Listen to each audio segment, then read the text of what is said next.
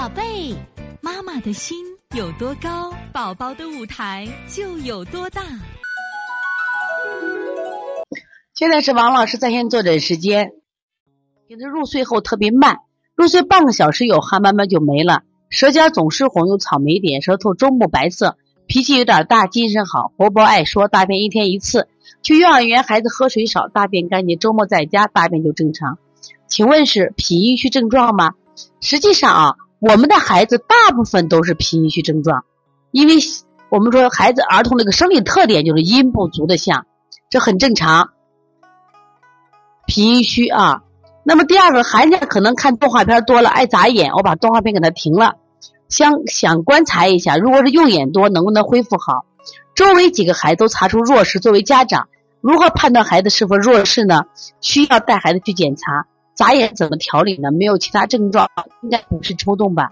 是这样，刚才我提到过敏的啊，过敏如果眼睛干涩，它实际上就是讲过敏性结膜炎，只是它不重而已，它也会眨眼。这是一种情况。第二，在中医里边，土虚木摇，就是脾胃虚弱，它也会眨眼。最近肉吃的多不多？孩子饭吃的多不多？有没有积食现象？还有一个春天眨眼多，这是常态。为什么？肝火旺，肝阴不足。那你如果肝阴不足的话，你要通过滋阴的方法。刚才我们不是讲那个过敏体质的第二种，就是肝肾阴不足，你就可以用这个方法来做啊。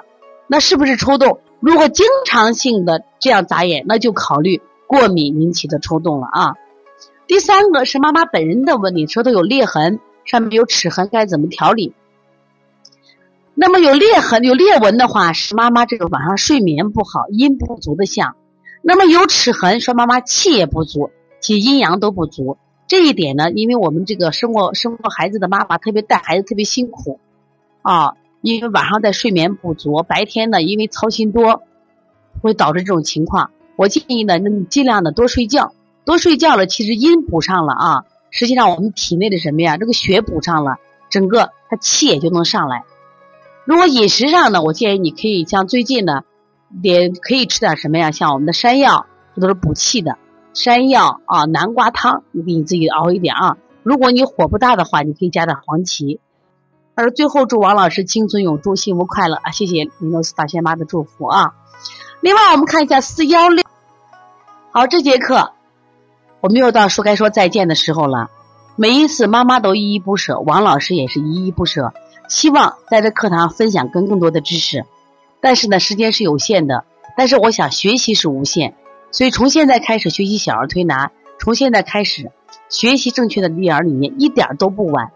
也希望我们今天听课的妈妈能把我们所有的知识，通过自己的学习，通过自己的分享。